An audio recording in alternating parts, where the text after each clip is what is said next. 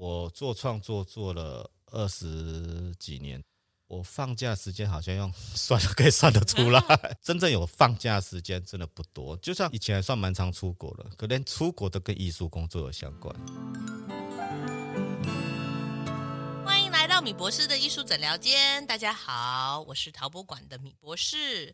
今天呢，我们请来了国立台南艺术大学材质创作与设计学系的专任讲师哦，也是非常专业的艺术家哦，也是我认识非常久的艺术家哦，叫祖房义老师。来，老师跟我们打声招呼。主持人小米，还有大家好。朱老师呢，是我从研究所的时候就认识他了，所以我跟他算是比较熟识，然后也算常会在私底下开玩笑。所以今天如果就是有什么太超尺度的问题，老师就包容一下这样子。跟大家稍微介绍一下我们朱老师哈，我们朱老师呢，除了就是在教书之外呢，他的专业创作这一块呢是非常的丰富，像是他曾经也得过我们陶博馆双年展的首奖嘛，然后也有参加过日本美浓的三年展啦，获得韩国双年展的特别评审奖等等这样子。那他的作品呢，不论是公共艺术啊，各个美术馆、博物馆的收藏或私人收藏呢，都非常多，就是一个专业艺术家该有的样子。那再来呢，他也获得国艺会多次的补助出国驻村，所以出国驻村对示范啦，在国外创作啦，或者是演讲等经历非常的丰富。那我们今天呢，请朱芳也来跟我们分享一下他的创作跟教学人生。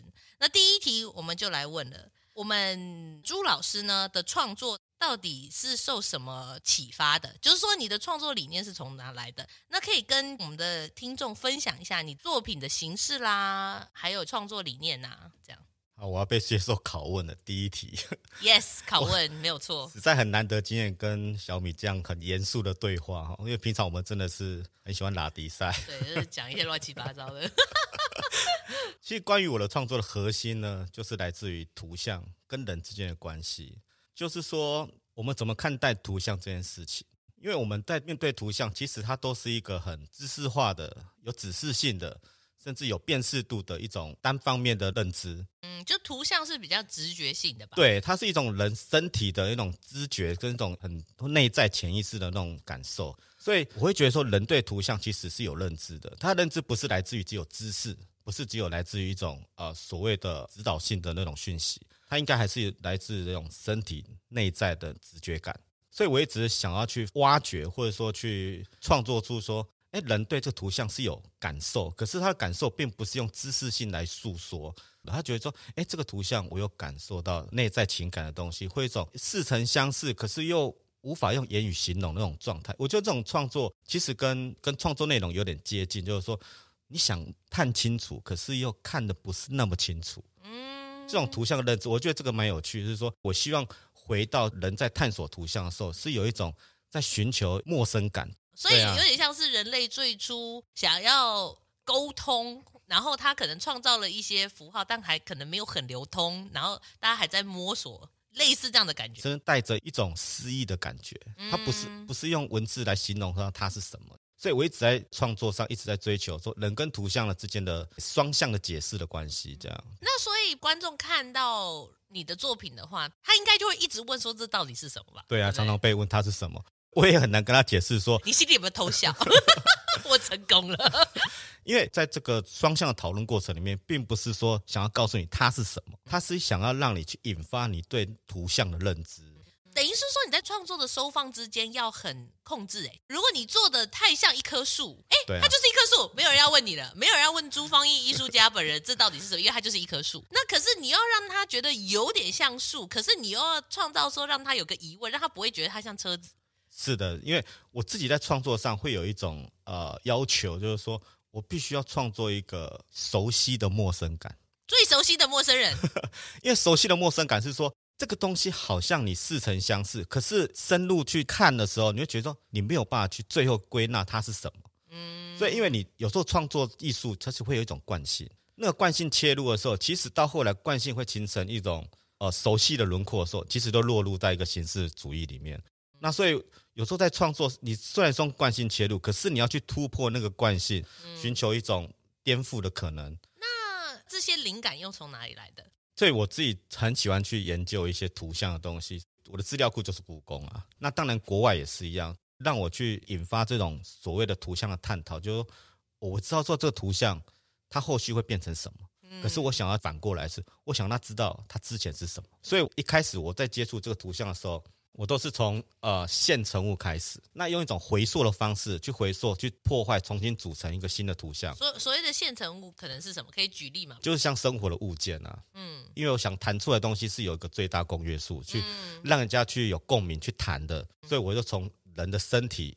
去阅读图像的那种共同性开始，所以你在把它转换成陶瓷创作中，你可能看了这个把手，我觉得有趣，嗯，我挪来了，我要么就是做了五个，想办法把它粘起来，或者是说加加减减这样吗？可能我这样讲哈，比如说我就像刚刚小敏你提到的，呃，我现在看那个图像，哎，我觉得很有意思，可是当我想要把成立体的时候，我要操作之前哦，就我中间可能经过了很多的消化吗？那个消化是有点，我已经已经把揉合过多少次，或者说已经破坏过多少次，那我再去做它的时候，我不会告诉自己说，哎，我要做出什么样的线条才是要停止的。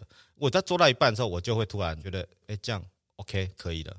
可是那个 moment 那个决定性是什么？即使有一点直觉感，当我突然感觉到，哎，有一种很陌生的线条跑出来的时候，我就会停手。就像有很多艺术家问我说，朱老师，你到底做过多少物件？我说。成千上万，我说 我怎么可能会去算我做过多少物件？哦，我跟你说，会算自己花多少时间做东西，会做过几件东西的人，真的没在创作，他都在数数，你知道？我根本就不晓得我做过几件，嗯，可是我我必须承认，因为我在做的时候一定会有熟悉的线条。这几年我会很努力的把它抽掉。所以你讲的线条的概念，有点像我们讲的素描的概念嘛？它的线条可能会有一个所谓的平面的草草稿。嗯，可是那草稿，我常常画画画到最后，我也不知道在画什么。有时候画一大堆，就就一直在修修改改，或者说一直在堆叠。就是我反而堆叠出来线条，哎，出现一个新的图像的时候，就哎，这个有趣有趣有趣，哎，有趣哦，我就想要做它的时候，做到一半，反而哎不有趣了，因为你因为平面跟立体对有个大落差，因为平面转成立体的时候，它很多空间的东西你是看不到，所以我就一直在这个平面立体之间一直在转换，包含图像也是，所以我就。就把它变成一个呃什么熟悉的陌生感的图像，可这个东西观者千万不要问我说它是什么，我真的没有办法告诉你它是什么。哦，现在我们播出去了，拜托大家不要再问了，因为不知道什么，有就答案就对了，有没有？有，有时候我懒得解释，我要说。啊，对对对，你你看的就是对，就是这个，我就觉得，我就就我完全同意你这样子，我完全同意你，因为你你再解释下去不得了了，那个可能不是一小时可以结束了，对、嗯，也是啦，因为你知道，大家都是想要到一个答案之后，我就可以移开它了，我就不用再看它了。可是当你不给我答案的时候，我得要一直去思索这个答案到底是什么，对不对？我自己在教学，有时候也会告诉学员说，创作有时候这样，你再做下去。好像有一个方向，有一个目的。其实，在做的时候，你会发现说你是没有目的的，因为你在做的时候，它就是模糊的。那你在创作过程中也是模糊的。可是那个模糊中，你还是有个目的性想要去追寻。可是你会发现说怎么都找不到。这个就是创作最迷人的地方啊！但也是他最焦虑的地方啊！对啊，啊，可是你又想要去追求。那专职创作它所具备的焦虑性，或者是说一种模糊性，是？一直都有的吗？我我觉得是轮回啦，也就是说没有抓到了点什么吗？哎，抓到点没有那么模糊了。可是当你一直在成长的过程中，我们讲的不是年纪成长，只要心里有感慨，有有有很明显。我说是那种创作成长中，你会一直持续模糊的，它不会停止的，有点像雾里看花，很像一朵花，可是越看越花，在近看的时候又花掉了。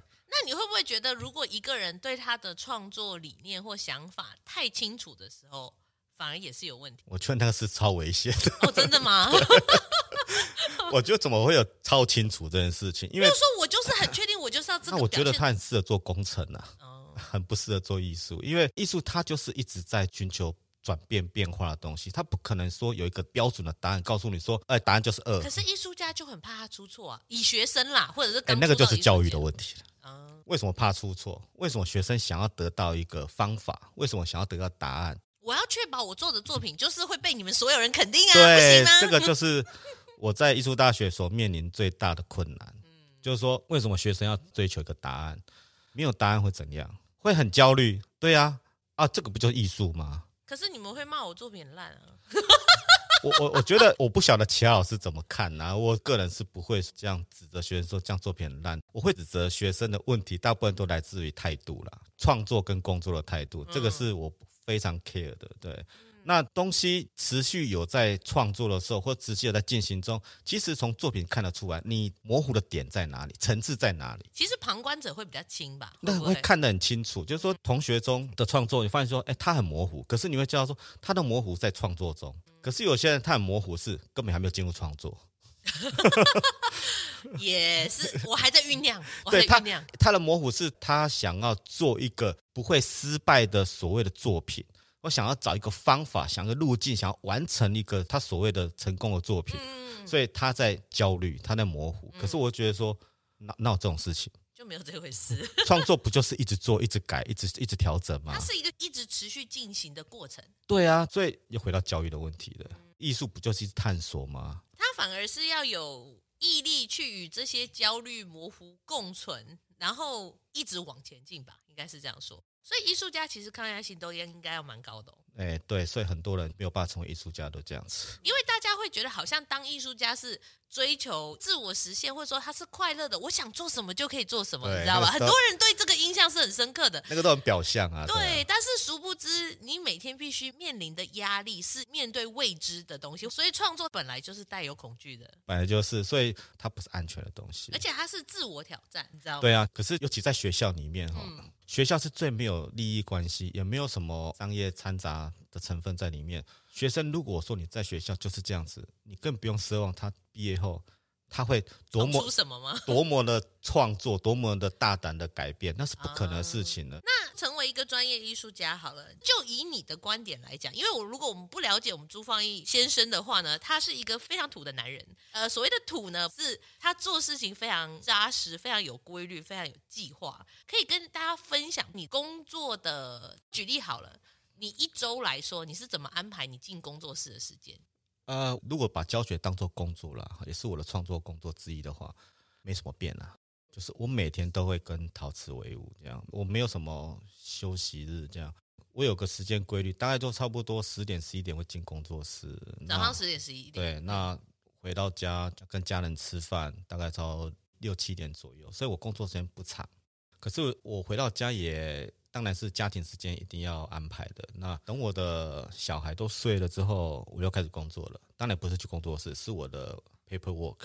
嗯，就说我我的创作没有什么样的休息，我连我的休息就看展览。你说工作嘛？也是啊。你说休息嘛？也是。那比如说特别一点、极端一点的例子，赶案子好了。假如说你六个月后要赶出一个案子出来，那你的作息会是怎样？我必须要说明一下哈，就其实我不觉得艺术家每天要熬夜了。我我是这样觉得，我觉得稳定是艺术家最强大的力量。嗯因为你如果每天只要稳定八小时就好，不要多，扎扎实实做八小时。我就是把它当在上班在看。对，你这八小时品质很高的去工作，其实那个长时间看下来那是很可怕的。因为艺术它就是要持之以恒，你要怎么去调整自己去面对你的艺术工作？如果说艺术工作都永远排在你第二三四五六顺位的话，创作是绝对不会有什么样的突破性。那我是觉得说。不管什么事情，它都永远都在你前两顺位，都是一定要把艺术工作做完，我再来处理其他事情。我觉得那个才是一个专业艺术家的态度了。所以，因为艺术工作表面上看似很自由，可是这个自由完全在于你的态度，不会有人管你。可是长时间看下来，就为什么他在台面上，你在台面下，差别就在这。落差蛮大。你看。我每天只要少你工作一个小时，对啊，你看我一个月就少你工作几个小时，三十小时，啊，那一年都多少了？对啊，就可以不要少几天的时间。所以我，我我觉得说，我做创作做了二十几年，我放假时间好像用 算了可以算得出来，就是我手指脚趾拿出来算完了这样。就我我。真正有放假时间真的不多，就像以前还算蛮常出国的，可连出国都跟艺术工作有相关。对呀、啊，因为你都在出国驻村嘛。对，哎，驻村是一个很好的一个休息，也是一个很好的进修啦。嗯、我个人驻村经验是还蛮多的啊，就是说每一次驻村经都带给我一些不同的感受。我觉得这个也是一种成长，也是一种休息啊，都有。那你觉得驻村这件事情，它的精神在哪里？我觉得驻村的一个精神哦，有分两个层面来讲哦。广义的部分就是说，它是一种用艺术来对社会、对社区、对环境一种反馈、一种贡献。嗯、那怎么去串联，让艺术变成一个活动因子，把需要用艺术来滋润的这种过程呢，把它联动起来，把它串联起来，让这个环境它有一种能量能产生这样，可能性这样。对，因为过去二十几年的驻村的那个整个类型，其实。变化蛮大的，以前比较少那种对社区艺术一种反馈，现在的驻村其实都有着重这一块。比如说带艺术家进社区上课嘛，或者是说或是一种社活动，或是用社区改造，或是一种社造活动这样。嗯、我觉得这种其实这几年都蛮重视。嗯，那狭义来讲，它是说给一些艺术家呢一种自我成长的一个一个机会。你透过那个驻村，你可以去。抛开世俗的一些繁琐杂事，让自己很单纯的去面对创作。你除了跟其他艺术家交流观摩以外，其实你可以获得很多养分，而且他给你最大的资源，所以你可以一直不用去担心说，哎，我现在这个东西我又没有这种环境，没有这种设备，我怎么做？我腰不够大。对，按理说你去那边，你反而是可以去挑战自己。所以我觉得这种自我成长机会，其实尤其对年轻艺术家是还蛮重要的呀。所以可能国外也是透过这种一直驻村邀约，一直去激化他们的社区或者是艺术家创作的的能量啦。我觉得我这个是一种互惠啦，好双赢的一个局面，我觉得是还不错啦。那现在艺术家的格局跟以前也不大一样，以前艺术家可能就躲在深山里面做，人家会来找我。你现在躲在深山里面，你死了，你都没有人去知道了，都没有人会找你。你上上脸书吧，这样子。因为我们现在对艺术家的要求也蛮高的，就你要不只会做，要会讲，你还要会去。经营自己，或者说多 push 自己，做很多宣导、宣传，或者说让大家认识你。这倒也是，所以他会变成说，艺术家需要更适时的曝光，或者是说适时的接触社会，多一些跟不同单位或人交流，对你的创作发展的路会比较宽广。当然，有些艺术家是真的天性害羞哦，那你可能用内心修炼的方式，或者说透过自然的方式让自己自我成长。所以每个人的创作的路径跟选择不同啊。我是觉得，因为现在以年轻艺术家而言，我是觉得驻村是一个很主流的一种自我成长的方式，嗯、大家也比较喜欢吧？对，二十几年前、三十年前，你跟他讲驻村，他人家听不懂驻村是干嘛的。嗯、对啊，啊，现在很多年轻艺术家都知道说，哦，我要去驻村，驻村啊，驻村。我常常也是问说，哎、啊，你驻村来做什么？他们还说，啊，就去那边做作品啊。如果你要只要那边做作品，在那边做什么不一样？对啊，他回答不出来。对，他回答不出来，所以现在驻村有多年轻艺术家也是变成因为主流，所以他落入一种形式，流行了。对，落落入一种形式，好像人家都去，我不去，我就落伍了。开玩笑，我同学都去，我朋友都去，我怎么可以不去？对啊，所以我觉得驻村其实它是一种对自我成长是有计划性的一种方式。怎么个成长计划？呃，我我自己的经验是哈，当我创作真的遇到很多问题，或者说遇到很多压力杂事的时候，我没有办法去。沉淀它的时候，我真的就是去申请出国驻村。那这个驻村是你根本不会去想说，我去那边我到底要做什么给谁看，谁管你啊？你就是做自己想要做的东西。所以我自己的两三次的驻村经验都是来自于这种的状态，而且这一去就是三个月、半年之类的。对，可以聊聊你第一次出国驻村或交换的心得吗？第一次驻村应该是。十六年前自己去申请那个 Anderson Ranch Art Center 这个艺术中心去驻村。那去那边第一个我想到就是说，这个单位是很多美彩，我想要去认识一些其他艺术家，想要知道这其他艺术家创作的角度怎么看陶瓷。所以那个艺术中心有七八种的领域。同时间有七八种的艺术家啊，总共一个时期二三十个人，二三十个人这么多，很多。它是一个在美国算是很规模很大的艺术中心，在 Colorado Aspen，所以他那个地方一次二三十个人同时间聚集在一起的时候，探索了认识的第一步就是演讲嘛。你英文可以吗？不行啊，当然总当然不行。你在十几年前我去演讲的时候，根本就是啊，菜到不行，对，脚都在发抖，想说天啊，要快融我了怎么办？对。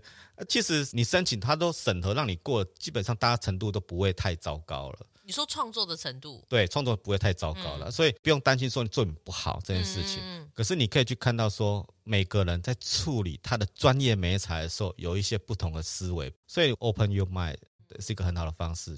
因为以前在学术，在自己的环境里面，你会觉得说，永远都是用亚洲人用相同学术背景的角度在看待它，都很类似。那你的作品当不是陶瓷的背景来看的时候，他觉得说，哇，你这好有趣哦，这个东西我看起来像什么？诶，当他说他看起来像什么，或者看起来觉得这个思维是什么的时候，就是你以前没想过的事情。所以，当你跟这些人交流的时候，其实你会发现你的创作的逻辑跟创作的方式会一直被打破。所以我觉得对年轻艺术家是一个好事啦，它改变都是在你身体血液里面会是留着，可能在十年后、五年后发作了，你知道吗？种子，种子种下去，对对，我觉得创作跟驻村这个过程呢，其实。都是一种呃有相互影响的。那比如说，在我们讲的 Anderson Ranch，他们算是专门在接受专业艺术家驻村，所以一一次这么多人。那他那边的驻村安排是怎么样？我我可以稍微介绍一下这个艺术中心哦，我总共前前后后去了三次。那忠实忠实顾客，对对，我第一次去自己自行申请的，拿拿到他们奖学金去。第二次呢是拿台湾政府的补助。二零零九呢那一年是他们邀请我过去。你被邀请了，升格了，真的。我想可能我做对什么事情吧，可能他们觉得我是一个投对比赛还是什么的吗？可可，可以用的人，就可以堪用 堪用。所以他们邀请我过去驻村。那这 Anderson 是这十几年来我听过驻村的条件跟环境，它真的是我听过看过最棒的一驻村。哎，它是不是很美啊？那个地方那个美到哈，跟明信片差不多。你可以从工作室门口或者那个宿舍的门口门一打开，就可以冲冲冲下去滑雪了，这样。也太爽了吧！所以它是滑雪圣地，是？它是滑雪圣地，而且它是一个美国很有钱的小镇，这样。哎，那他注册艺术家在这边就对啦，就是艺术要放在有钱人的社区里面。没错，没错。等会我会讲一个小故事，实在是一个蛮赞的经验。嗯、哦，那因为因为我都拿补助了，所以我不知道花钱有多痛苦。去那边当好野人呢、啊？对，我都觉得说哇，怎么那么爽？嗯，因为去那边它有套房，你可以选，你可以选择套房，也可以选择 share bedroom 这样。所以套房就是一人一间。对，一人一间，你蹲的厕所，可是那当然费用比较高了，哦、而且晚上都有厨师帮你煮饭，所以你都不用担心说晚上要吃什么，他就是会煮饭。那他煮东西就煮很多，二十几个人绝对吃不完。啊，剩下的菜呢，你可不可以冰起来，隔天可以当自己的中餐继续吃。所以他就只煮晚餐，对，只煮晚餐。可是他有提供所有的厨具，你都可以用。啊，有冰箱，你也可以买东西回来自己冰，自己煮早餐什么的啊。所以白天是背包客的概念，然后晚上才有。啊、可是他还提供牛奶啊给你哦，面包、牛奶你都可以各自享用这样。哦、啊，这个住宿它条件其实都蛮不错的啊，每一个工作室非常专业。然后我想，Anderson 在美国已经成立现在六十几年，算是一个一个很老牌、欸、老牌知名度的艺术中心。它整个艺术中心到现在营运的方式都是透过。政府的补助，那有些是那个私人赞助、基金会赞助，怎么？他们同时间还有开很多课程，夏日 summer workshop 那种课程。那你们艺术家会去开吗？呃，当下你驻村的时候不会被邀请开，可是你事后他觉得你够专业，他也会邀请你回去开 workshop。他是做全世界的生意，对，他做全世界的生意，所以他规模其实蛮大，一个他腹地也蛮大的，所以他们是没有围墙的一个艺术中心，这样。哦，他就是个牧场，他就是非常大的牧场。啊，这啊，就是一个有钱人的一个生活的环境里面，而且、哦啊、所以，因为他是在 Colorado，Colorado、嗯、叫做落基山脉，最多就什么棕熊啦、狐狸啦、野兔啦，野兽都。它跟野外的完全是性很很它完全连接在一起，它没有围墙啊，什么都没有。所以我第一天去那艺术中心的时候，那个执行长告诉我两件事情。第一件事情说。你不要跑太快哦，不要跳太高哦，不要运动太激烈哦，说你会容易引发高山症哦，因为它海拔快两千多，快三千公尺，哦、在山很山上哎。对，那第二件事情是工作室不可以放食物哦，野野生动物会冲进来，尤其是熊，因为熊在春天的时候就会去寻找食物，所以他们的那个垃圾桶啊什么都要上锁啊。当然那个宿舍是可以的，那宿舍离工作室多远啊？五公尺。哦，还算蛮近的。可是那下下大雪，那五公尺会要你的命呢，因为那雪会下到。那你要铲雪吗？当然了，每天都要铲雪啊。是，我们不铲，我就过，你就出不去。我就看到我工作室的窗户，可是我到不了它。哦，那个最远的距离。对，真的最远的距离。我那个雪一个晚上，哎，可以到大腿。你没有把它铲开，你根本走不过去的。啊，对，那是冬天住宿，而且我刚刚就一直强调它是有钱人的小镇嘛。是。那有钱到真的是，我也不知道他们钱是哪里来的，哪里的，就是它整个就滑雪胜地，旁边很多别墅，嗯、而且别墅啊，它夏天的时候都是没有人住。有钱人是只有冬天来滑雪才住，对，是不是？他买下那个别墅呢，就只是冬天要来滑雪在住宿的。那夏天都是空房啊，他要请很多年轻人帮他打扫房子。哦、对 okay 啊，所以我们很多艺术家也会去做这种工作。去打工哦。对，去打工，真的真的。如果你没有拿到奖学金的话，或者说你没有赞助的话，没有补助的话，嗯、你就要自己去赚材料费、赚烧窑费。啊，他们那个你也知道，美国那个有钱的地方物价又高，对，啊又材料费又贵，所以他们就会去打工，他们还会去帮人家打扫房间啊，有时候去煮早餐啊，啊，不然就铲雪啊，劳力性的工作都赚很多零用钱，这样啊也不错哎，也不错啊，所以艺术中心也蛮多打工机会的啦，这样就对了，而且他们艺术中心也很常办那个 auction，他一年办不两次啊三次拍卖会，啊那个拍卖啊就是会拿驻村艺术家作品拍卖。所以那些有钱人就是好像去公园逛街一样，我来挑个花瓶。对对对，很像去花市或者去那个什么家具店，家具店看一下晃一下，哎，这个不错，哎，有在拍卖，他说好吧，那买一件吧，那两百块三百块美金而已，还可以啦。可是这个对艺术家而言，他生活费就有了。我记得有一次我才刚出窑，好，那一次我做实用陶，我还正在出哦，我还没有出完哦，就有一对老夫妇走过来说，哎，你从哪里来的？我说。我是台湾来的，说哦，那这是你的作品吗？我说对了，我现在在出窑。我说哦，那你东西有在卖吗有啊 有啊，打从心底的。对啊，我想说啊，有机会了，对，有机会。他说哦，那这些卖多少钱？我说卖很便宜的，一个折合台币可能也才不到一千块，一千块左右。他们听到以后，就指着我桌上那一堆的所有的陶瓷器，说这边我可以全部买下来。我说。好啊，可以呀、啊。Of course，没有不行。而且我想说，你怎么随身带那么多现金？付现哦。他本来本来是要给我支票，我说我没有户头，这样他说哦，那我给你现金可以吗？啊，就手上拿了一堆好几百块美金给我。惨叫啊，就是安内啦。对，我就觉得哇，有钱人实在也不会跟你讨价还价的啊，连打包都自己来。他可能觉得你真的卖太便宜，这个我来，这个我来，包材我来。他就整个就把我作品这样自己包一包，就全部带走了啊！其实他们也办了蛮多驻村艺术家的展览，所以我要讲的说，驻村艺术家去那边要干嘛呢？嗯，一开始讲了演讲嘛，还有平图。哦，评图，我们那边也要平图。我待过的艺术中心。几乎都要平图，OK，所以他是走什么样的风格，什么样的形式？呃，平图它有两个路线哦，一个就是他们在驻村期间都会请很多客座艺术家。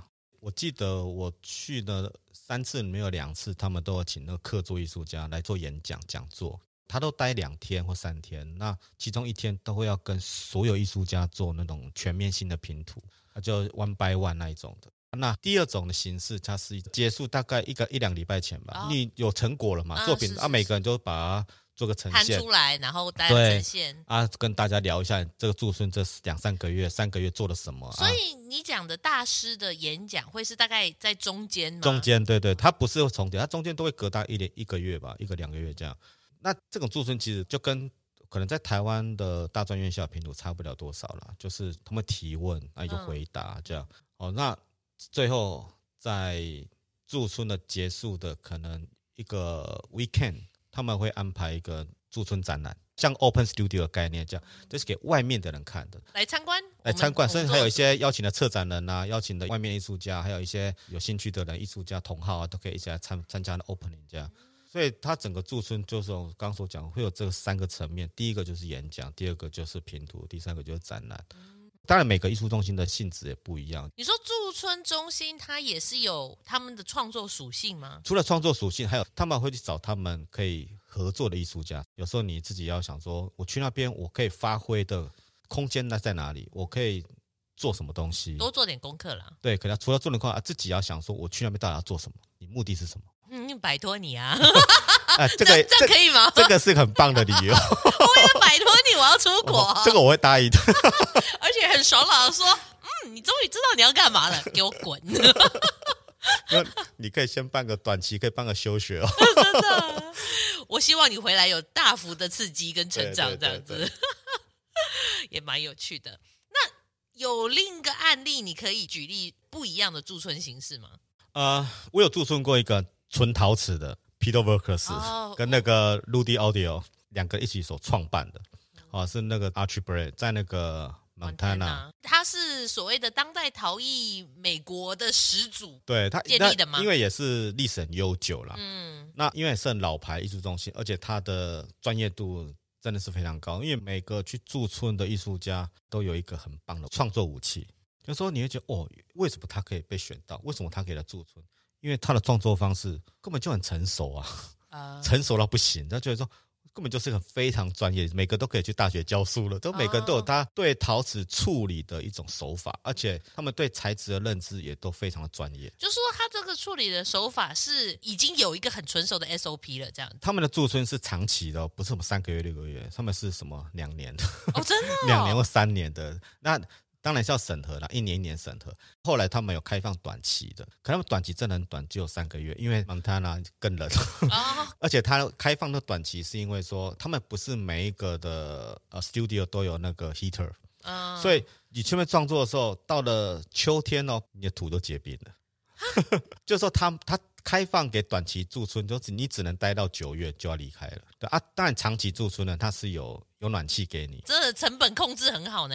对，因为它这个艺术中心呢，其实也没有什么课程，所以他们自筹经费的比例很高。那所以他们就比较辛苦，他们的经费没有那么的。Anderson 多厉害呀、啊，什么都卖。然后呢，你们来参观，我把有名的人都找进来，帮你评图，帮你加持一下。Anderson 真的是蛮会蛮、欸、会自筹经费、哦、啊。可是 Archie Bray 他也是拿很多补助，还有很多基金会的赞助这样啊，啊。他也有给艺术家的申请驻村的奖学金，哦、可是他们也是属于私人赞助。像我去的时候，这个艺术中心呢，一去你就会知道说。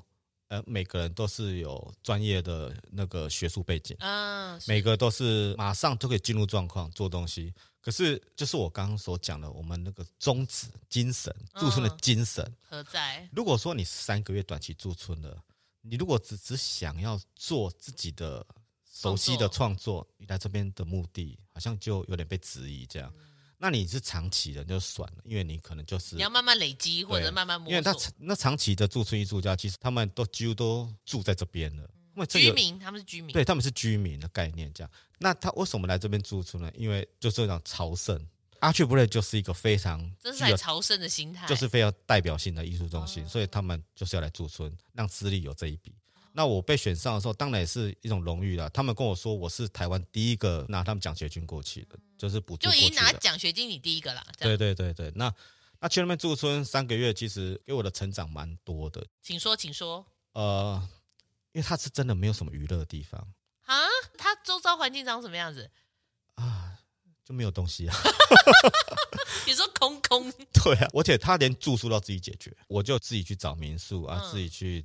住在那边三呃三个都都要自己来，交通工具也没有，就走路。我从我宿舍走去艺术中心也要走半小时。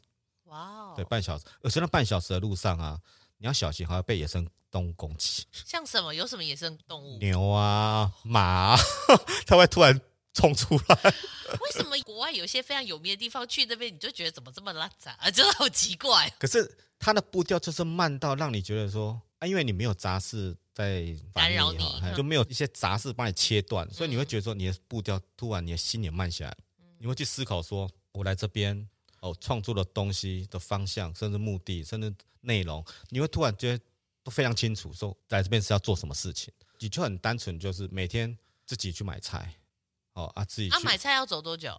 哦，买菜光走路要走快一个多小时。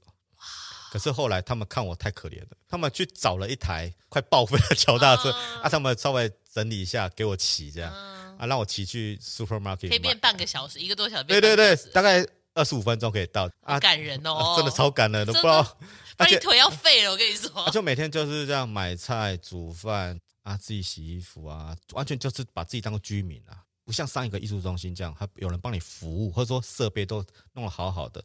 那根本五星级，Anderson Ranch 是五星级，差不多跟饭店差不多，真的是跟饭店差不多。啊，因为你去那边 Archie Bray 驻村的时候，你的生活琐事会占掉你大概创作有快三分之一的时间。会哦，在外讨生活的感觉。对啊，你这占掉以后，你还要创作。嗯，而且他那个地方，因为虽然我是呃夏天去的，日夜温差蛮大，而且我都做到十一二点啊。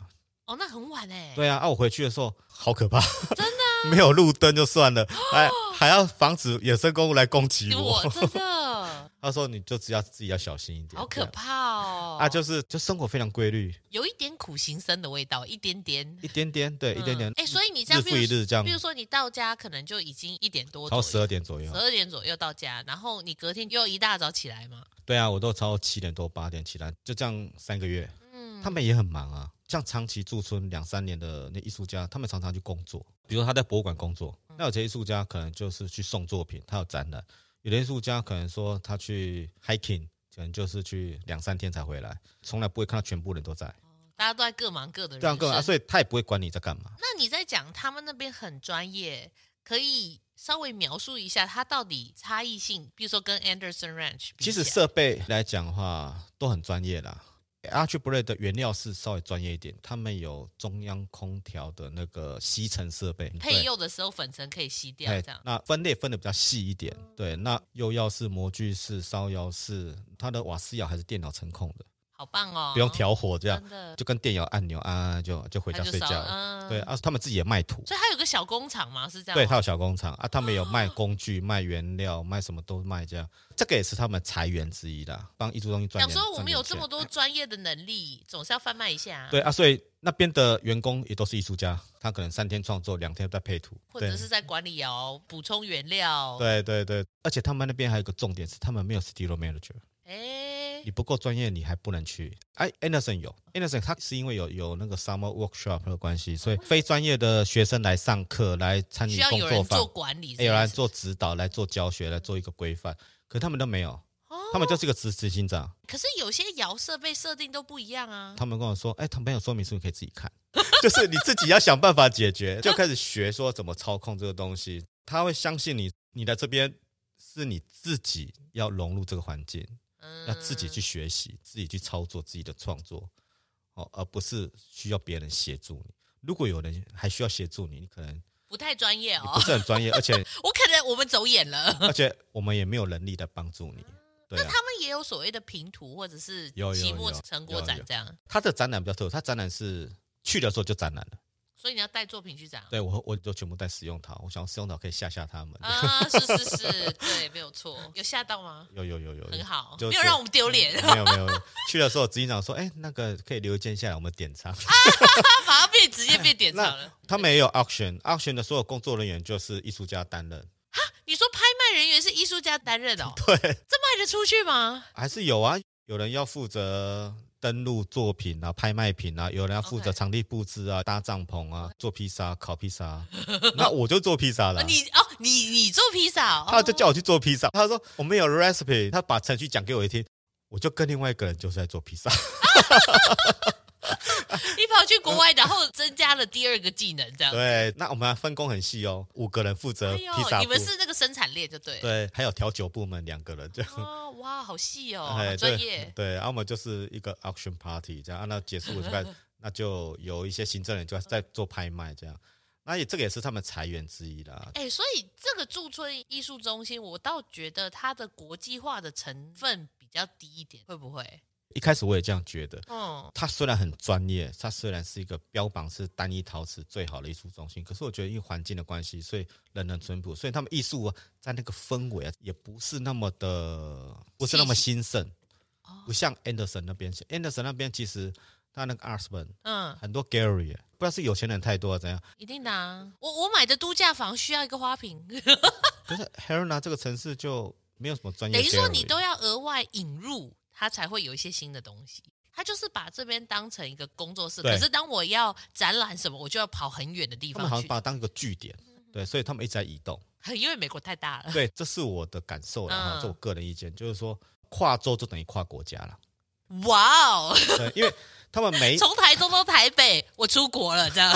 就说像西雅图，它是这边最近的大城市的，可是西雅图跟他们气氛完全不一样，哎，是，所以他们觉得好像就去另外一个国家的感觉，这样。嗯，对，这是我的感觉。只是他们都从来没有遇过语言问题啊，对，所以这就是很很瞎，你知道吧？因为当你语言不一样，那才叫做异国文化吧？那是最直接冲击的异国文化。这样讲好了，我所以我就觉得他是大美国主义吧。哦，确实是因为他可能原料多，然后学校多，艺术家多，所以他竞争其实也强嘛。对了，内部竞争其实也蛮对，所以他能脱颖而出到这个地方，嗯、确实。他集中的人才一定也比台湾多很多了。相较之下，当然、嗯，然后有钱人也多嘛，对不对？然后你就把著作中心搬在有钱人的地方，很棒，很好，这样子。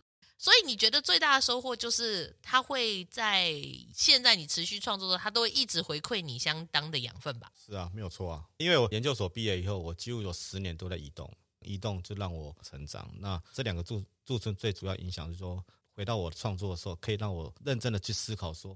当我在创作一个低潮的时候，或者创作一个瓶颈的时候，我要怎么样从低潮爬上来？我觉得这个是也是年轻艺术家要去学习的，因为它会是一个很剧烈的转移焦点。它是一个转换，那那个转换呢，就很多年轻艺术家一路是这样学习上来，他可能没有经历过什么低潮，他一路这样做做做，哎，就哎就有人买我的作品，哎，就我就有展览机会了，哎，我就得到奖项了，就这样一路这样上来，你就觉得说好像很顺。可是我是觉得，一个成熟艺术家就是，当你跌下去的时候，当你走下坡的时候，要怎么样从那个低谷再爬上来，那才是一个成熟艺术家，也才是专业的艺术家。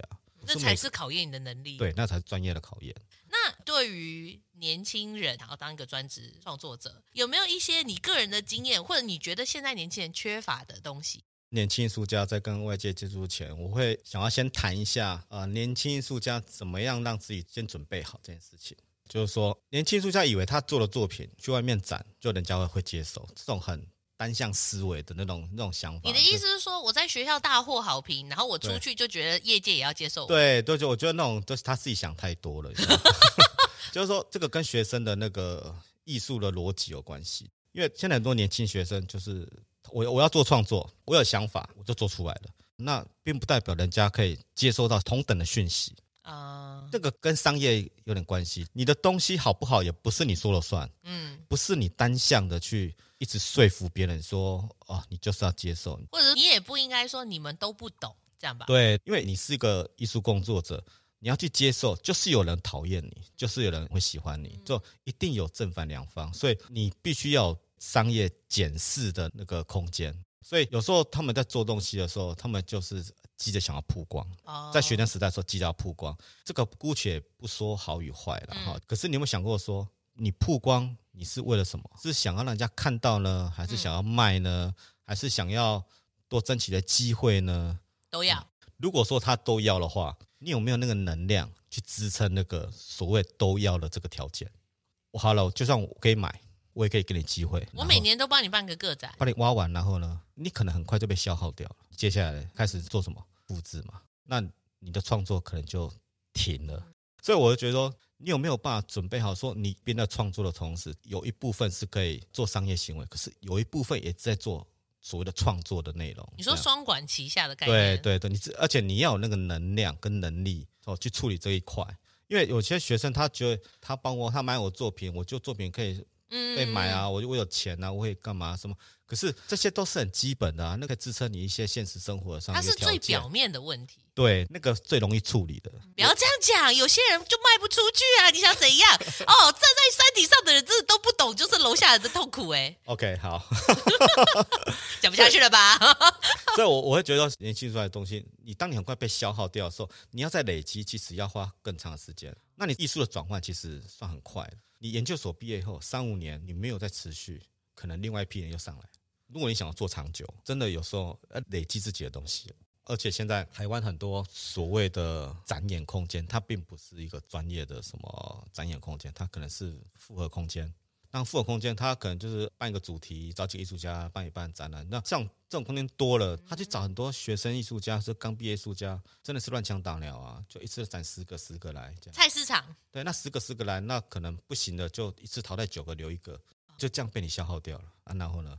就就是说，你不要一旦曝光了，然后就被商业模式带着走了。对，你根本你根本无法有自己的一个创作的步调。当你能量够的时候，你不但可以持续研究自己的创作，然后你还有说，OK，商业的艺廊需要这个，然后我可以就是持续就是做这个。把全部的精力都放在商业空间。嗯，所以哪一天像陶博馆邀你，就是办一个展览的话，假如说你一直在走商业模式，嗯、我现在就是要给你一个个展空间，你就会把画廊那一套搬进来。对，然后就啊，怎么会这样？有时候我看我也会觉得有点失落，就会觉得说，哎、啊，这应该是要给你一个展现创意，或者是你的一个新的发表会的感觉，结果我却什么都没看到。对，所以说，嗯呃，你要有那个能力做创作，你要有能力去。操作这商业这个合作模式的话，就你自己要先把自己准备好。对，那如果他等了很久曝光，然后都没效果怎么办？这个代表他不适合 做创作。对对，因为创作确实是一个很竞争的环境。可是这个当然跟自己的态度有很大关系啊，嗯、因为。当然，生存跟谋生的方式不一定要靠商业卖作品啊。你当然教学是一种哈，量产那也是。或是帮有钱人去打扫他房子，换取材料费。那个那个房子可能要够多。真的。对啊，所以像每个人都有自己生存的一个能力，可是就。你有没有办法去同时 handle？对，你也可以花个几年弄个工作，然后或者是边弄自己的工作室，花时间持续创作等等，啊啊、比较辛苦一点。可是你是在慢慢累积你的能量，对，没错。而且把自己的生活的厚度跟宽度累积起来，对，嗯、因为我觉得创作跟生活是脱不了关系的。这个社会运作太快，要消耗太容易。对，真的没错。那。跟画廊的模式当然有很多种了，嗯、那就因人而异了。嗯、有的需要机会的需要钱，有的需要国际展演，所以你跟画廊的合作模式没有什么对与错，好与不好，只要你们条件谈好就好，只要彼此开心就可以了。对啊，连创作怎么样去经营也没有固定的模式。嗯，对啊，每个人方式不一样。对啊，这个也是说让年轻人叫做参考，不要说一毕业就哦，我要弄个工作室。工作室的用意是这个标签吗？我有工作室比较厉害的意思吗？或者是他们都认为他就跟我家有厨房一样重要？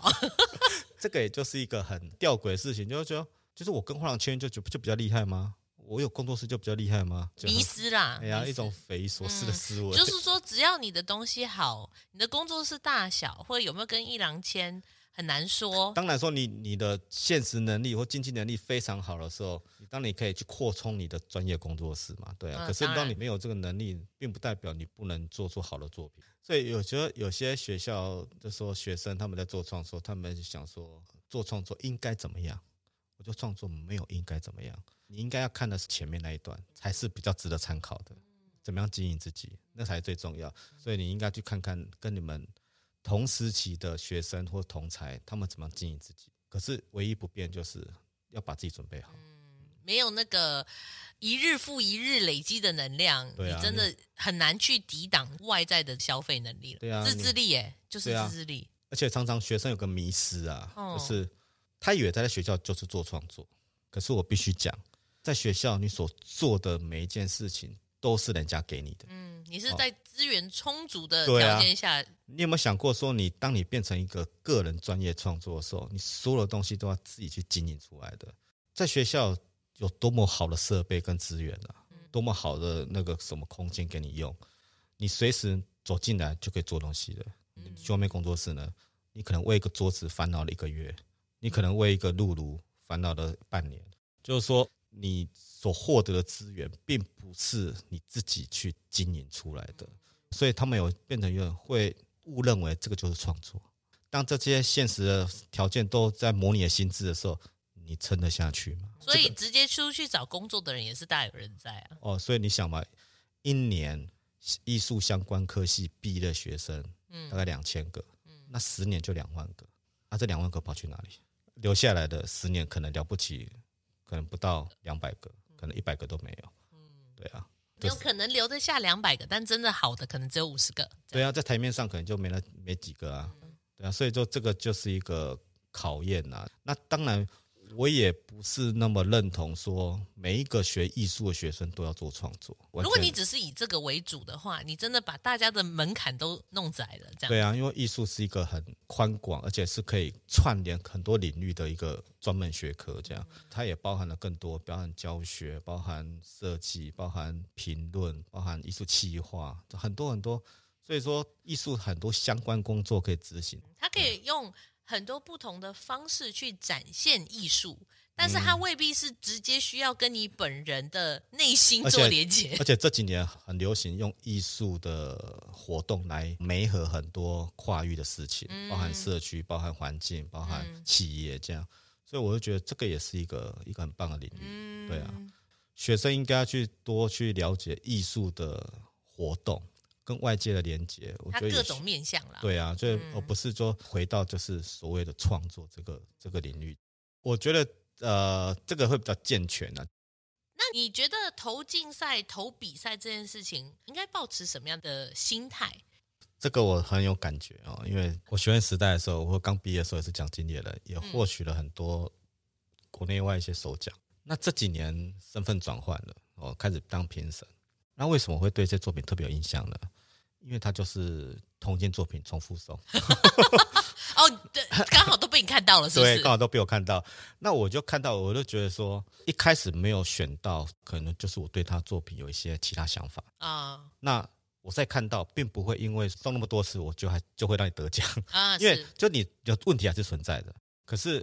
学生就很积极，我觉得态度是对的啦。嗯，可是你创作的内容、思维呢，跟角度呢，我是觉得要调整。我觉得它是一个肯定，这样。对，那是一种锦上添花啦。嗯、那你必须要从创作开始啦，就是说你创作就是一直做。那有适合的比赛，或是刚好有适合的作品，你就送。不要让同一件作品重复。你说乱枪打鸟的概念吗？对啊，还有一种是一直重复做。可是我看到你作品重复的手法一直在复制，我说我说，那你这几年在干嘛？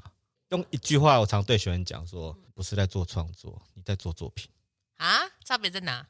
创作是一条路线，作品是一个点，就是你把任务完成了。对，创作它是一直在延伸的，那它是中间会有很多作品去堆叠的，那这个路径的调整跟改变，你就可以看到这个学生的改变，或者说这个艺艺术家的改变。那我们评论一个艺术家。不会只评论一件作品，都要评论一个时期，因为它中间有很多的调整跟改变，你要从一个时期来看它嘛。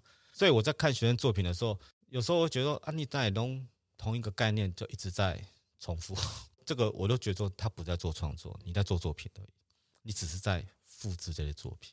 我还是很希望说学生是用创作态度在面对他自己啦，因为想要当个专职艺术家，想要走得长久吧，你就是要不断的实验跟创作。但是所谓的比赛，可能也是需要看属性吗？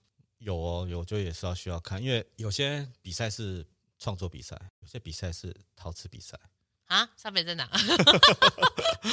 有的陶艺比赛，其实你看得出来，它就是很需要陶瓷的材质去呈现，它这个可能需要很多材料性，很多技法。可是有些创作的比赛是，你用什么材料，用陶瓷也没关系，你用很多美材也没关系，你复合美材也没关系。可是你要让你的创作语汇说话，你太凸显材质的那个技术堆叠或材料性的时候，有时候在你的创作里面会让你的语汇声音会小很多。他的技术材料材质应该要为他的创作想法所用，而不是说去追寻说，哎、欸，这个技术好棒哦，一直玩，哎、欸，这个效果好好，然后你就忘了你。你要知道说，你创作有个核心一个目的是什么？我用技术去支撑它没有关系，可是你不应该把语汇跟陶瓷材质相互之间好像一直在争话语权。所以我觉得就是投你适合你的比赛就好了。对。那你认为陶瓷最迷人的地方在哪里？